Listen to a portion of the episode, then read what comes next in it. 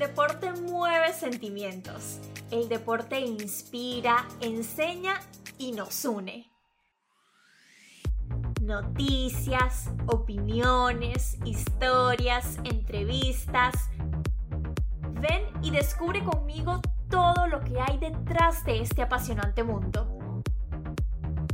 Esto es A Mi Manera Podcast.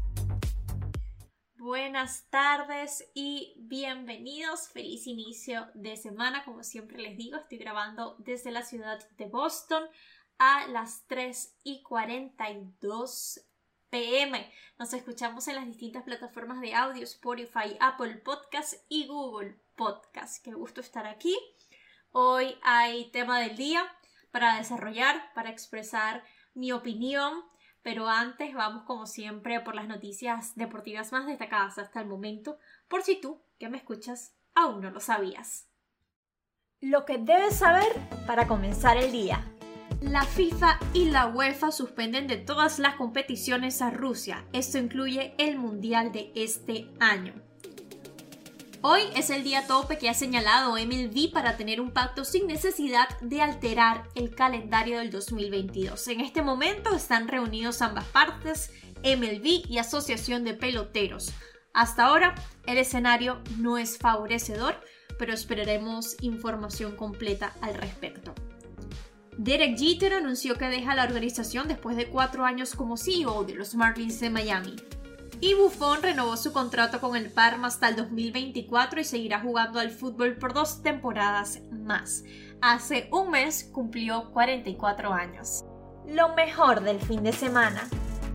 Rafael Nadal ganó el abierto de Acapulco por cuarta vez. Es el campeón más viejo de la historia del torneo y un dato curioso es que en el 2005 fue el más joven en ganarlo. Tercer título del 2022. Nadal asciende de la quinta a la cuarta plaza del ranking mundial. De una lesión crónica a vivir un arranque de temporada de ensueño. Sevilla se quedó con el Gran Derby y persigue al Real Madrid. Derrotó 2-1 al Betis, tercero en la tabla. Benzema y Vinicius. Gracias a la dupla, el Real Madrid venció 0-1 al Rayo Vallecano el francés es goleador absoluto de la liga con 19 y lo sigue Vinicius con 13. Hace seis partidos que los dirigidos por Ancelotti no caen por el torneo doméstico y llegan a 60 puntos. Volvieron los aplausos. El Barça volvió a marcar cuatro goles por tercer partido seguido. Destacamos que Pedri González fue uno de los grandes protagonistas del triunfo contra el Athletic. Nunca he visto un jugador como él. Hablando de talento puro, es el mejor futbolista del mundo. Me recuerda mucho a Andrés Iniesta. Xavi sobre Pedri. Todo se pone bueno de mira al clásico del 20 de marzo en el Bernabéu. Lo más viral en las redes sociales. Lo más viral en las redes sociales en el mundo deportivo tuvo que ver con lo que está sucediendo en Ucrania. En el juego del Benfica, la afición mostró al jugador ucraniano Shannon Shunk un apoyo incondicional y se vivieron unos momentos de máxima emoción en Lisboa cuando saltó al terreno de juego. El delantero no aguantó las lágrimas. La decisión correcta. No puedo imaginar jugar un partido con la selección rusa en una situación en la que continúa la agresión armada en Ucrania. Los futbolistas y aficionados rusos no son responsables de esto, pero no podemos pretender que no pasa nada. Robert Lewandowski compartió en su cuenta de Twitter. El tenista ruso Andrei Rublev, actualmente número 6 del mundo, escribió luego de terminar su partida en el torneo de Dubái un mensaje en contra de la guerra en la cámara de transmisión. Datos curiosos. Un día como hoy, pero en 1940, fue el primer juego de básquetbol televisado. Fordham University versus Pittsburgh University en el Madison Square Garden. El tema del día. Hoy elegí tocar la igualdad de salarios en el deporte por el caso de la selección femenina de Estados Unidos. Ya yo escribí sobre esto para Conexión Deportiva, voy a dejar la nota en la descripción de este programa. Pero hoy, bueno, quiero hablar unos minutos también sobre eso y decir algunas cosas que, bueno, no expuse en la nota. A ver, la igualdad salarial es una batalla en el mundo entero y una de las más mediáticas precisamente ha sido la de las futbolistas estadounidenses. Hace una semana se dio a conocer que la selección de fútbol femenina de Estados Unidos va a ganar igual que la selección masculina, luego de recordemos una lucha que empezó en el año 2016. Y hoy para estos futbolistas no solo se trata de que serán mejor pagadas, sino que tal como dijo Megan Rapione, figura del equipo y del fútbol, dejan el juego exponencialmente mejor que como lo encontraron. Y yo creo que al final se trata de eso. Estas cosas se, se tratan de eso, de dejar un mejor camino para las que vienen atrás.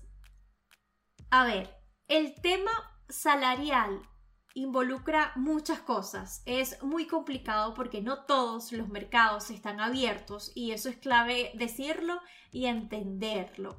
Sobre todo porque en los diferentes países hay realidades muy distintas. En el caso de Estados Unidos se está mucho más avanzado en el tema en general y por eso si hay una selección que tiene méritos para esto es la estadounidense. Por lo que esto termina siendo más que un tema de igualdad, yo creo que un tema de justicia. En este país ha crecido el fútbol especialmente con el éxito que han tenido estas futbolistas. Han aumentado los sponsors, los televidentes y han traído un increíble valor. Quiero mencionar unos puntos importantes porque cuando nos damos la tarea de ir más allá, nos damos cuenta del por qué ellas están ahí. Han ganado cuatro copas mundiales, han conseguido cuatro veces la medalla de oro en los Juegos Olímpicos y suman ocho torneos de la CONCACAF. The Wall Street Journal demostró que entre 2016 y 2018 la selección femenina generó 50.8 millones de dólares en conceptos de ventas de entradas a sus partidos contra 49.9 millones del equipo masculino. La camiseta más vendida de Nike en 2019 fue la de la selección femenina de Estados Unidos, por encima de la de los hombres. Por otra parte, ese Mundial de Francia 2019 tuvo varios encuentros con más de 40.000 personas en los estadios y las cadenas de televisión también lograron romper varios récords. Es decir, que ese Mundial terminó de marcar un antes y un después en cuanto a despliegue, interés y seguimiento de las futbolistas estadounidenses y solo nombré algunas de las cosas que, que leí, de las muchas que leí.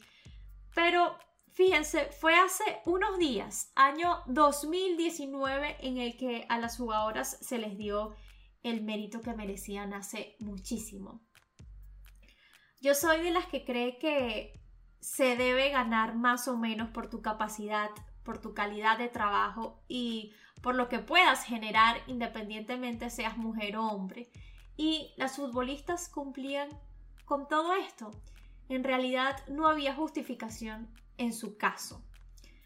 Otra cosa que pienso es que a pesar de este logro importante que llena de mucho optimismo y que sí es un paso más en este camino, no se puede asegurar que la igualdad salarial entre hombres y mujeres en el fútbol esté cerca. Como comenté al principio, es un tema que involucra muchas cosas.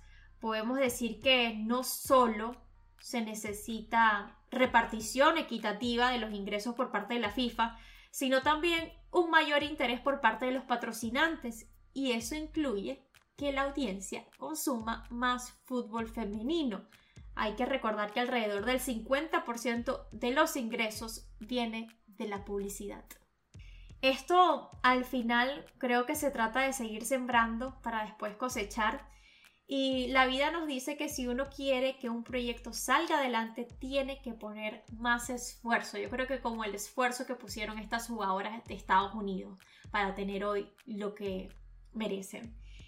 Y Aquí tiene que poner esfuerzo todo el mundo. Hay que hacer cosas nuevas y con más fuerzas para estar a la par con el fútbol masculino a nivel mundial, porque sí es cierto que estas mujeres trabajan tan duro como los hombres para jugar el juego que aman. Los cambios generan tiempo, pero de lo que sí estoy segura es que se va por el camino correcto, gracias a esa fuerza femenina que está dispuesta a reivindicar lo que por ley de vida les pertenece, como siempre digo, con méritos para que nadie se los arrebate.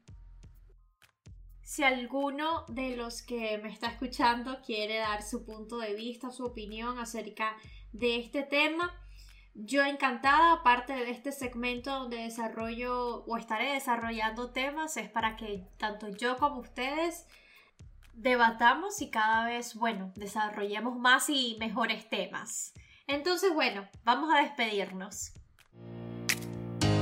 Así llegamos al final del episodio de hoy. Yo como, bueno, no como siempre, porque apenas este es el tercer programa en el que voy a terminar con una frase que decidí hacerlo siempre, con una frase positiva, con una frase que inspire, bonita, sobre todo cuando, bueno, hay tantas noticias alrededor no tan buenas es importante, me parece importante. Por cierto, esta la vi en un libro que no tiene nada que ver con deportes, pero que iniciaron un capítulo con esa frase, por cierto, de Kobe Bryant, que me gustó y no, no precisamente la asocio a un sueño grandísimo cuando eh, se las llegaban a entender, sino simplemente a esas pequeñas metas diarias que uno tiene que tiene más por compromiso propio, yo diría, entonces, bueno, la asocié eso, las pequeñas cosas diarias que, a veces cuesta cumplir, pero que cuando las cumplimos nos sentimos bien. Entonces, bueno, me gustó precisamente por eso, no porque tal vez eh, tengamos un sueño grandísimo, sino que eso, bueno, lo voy a leer porque ya estoy hablando mucho. Dice, esos momentos en que te levantas temprano y trabajas mucho, esos momentos en que te acuestas tarde y trabajas mucho, esos momentos en que no quieres trabajar, en que estás muy cansado y no quieres empujarte a ti mismo, pero lo haces de todas maneras. Eso es exactamente de lo que se trata el sueño. Entonces, bueno, ya ustedes la, aplicarán, me gustó, para su vida, pero yo la apliqué así para las pequeñas, tal vez los pequeños sueños, las pequeñas metas que, que tenemos diariamente. Y ya, eso. Feliz semana. Estaremos pendientes de las informaciones todavía que están en desarrollo. Espero que tengan un bonito lunes y nos escuchamos la próxima semana. Esto fue A Mi Manera Podcast.